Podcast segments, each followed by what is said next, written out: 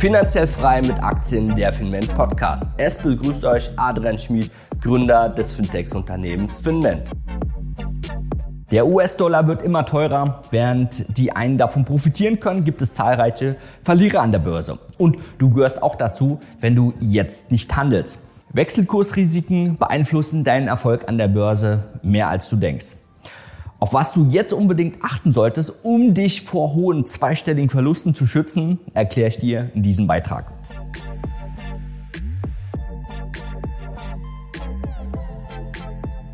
Warum ist es so wichtig zu verstehen, welche Währungsrisiken die verschiedenen Unternehmen eigentlich unterliegen? Der Unternehmenserfolg kann durch Wechselkursveränderung drastisch gemindert werden. Das sehen wir die letzten 20 Jahre immer wieder. Gucken wir uns mal das Beispiel Microsoft an. Microsoft zum Beispiel hat 50 Prozent ihres Umsatzes in einer Fremdwährung. Das bedeutet, die Hälfte der ganzen Erträge finden außerhalb vom Dollarraum statt. Und wenn wir uns jetzt mal den Preis anschauen, wie bewegt sich denn der Euro-Dollar, dann sehen wir gut und gerne hier eine Bewegung von 20 Prozent. Davon geht eigentlich ein Währungshändler immer von aus, dass er sagt, okay, der Euro-Dollar wird sich ungefähr zwischen 10, 20, vielleicht auch mal 25 Prozent im Jahr bewegen. Darum gilt es ganz genau zu wissen, diese Risiken abzusichern. Das Gewinnwachstum bei Microsoft würde bei einem konstanten Wechselkurs bei 7% gelegen haben. Aber Wechselkurs bereinigt lagen wir nun bei 2%. Das ist enorm viel, weil das ist nur ein Bruchteil von dem eigentlichen Ertrag. Das Unternehmen erwirtschaftet einen wachsenden Ertrag von 7%, hat aber wechselkursbereinigt letztendlich nur 2% verdient. Microsoft hat jetzt nicht schlechter gewirtschaftet. Allein der Wechselkurs hat diese Wachstumsminderung verursacht.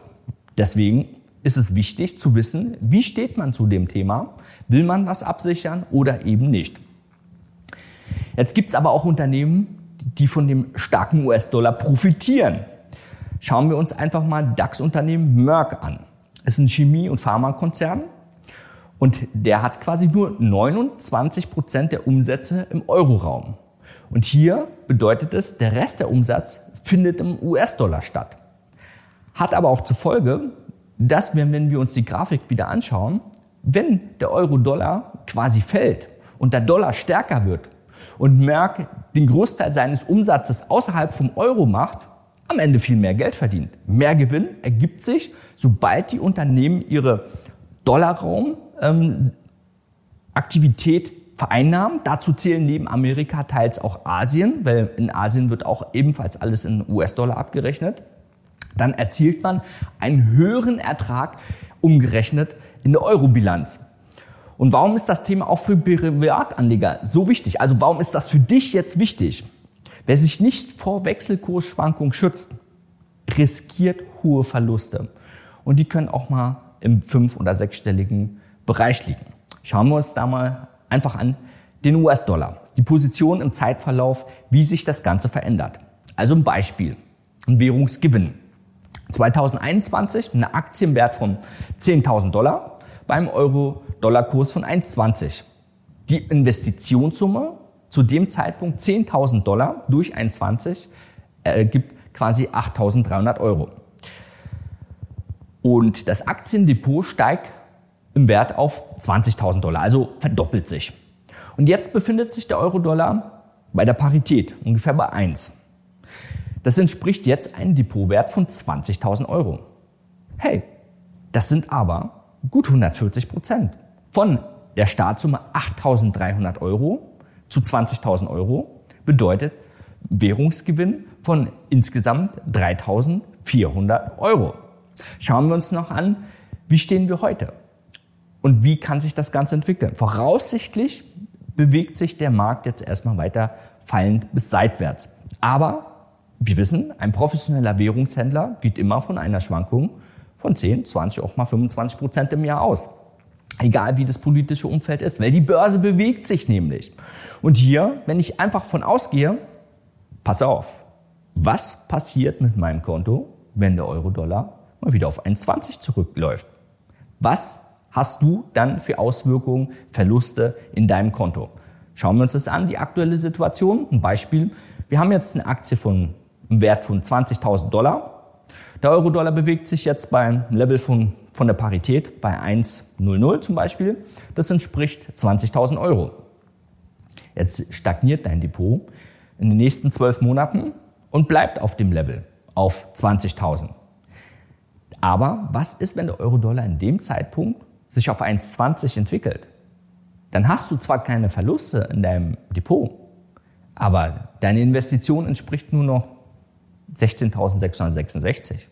Also hast du dann locker mal fast 20 Prozent verloren. Du hast gestartet mit 20.000 Euro zum Beginn, du hast null Kursgewinn, aber dann hast du einen Währungsverlust von 3.334 Euro. So, und genau das ist wichtig für dich jetzt zu wissen. Und ich glaube, viele in deinem Bekanntenkreis haben das auch nicht wirklich auf dem Schirm.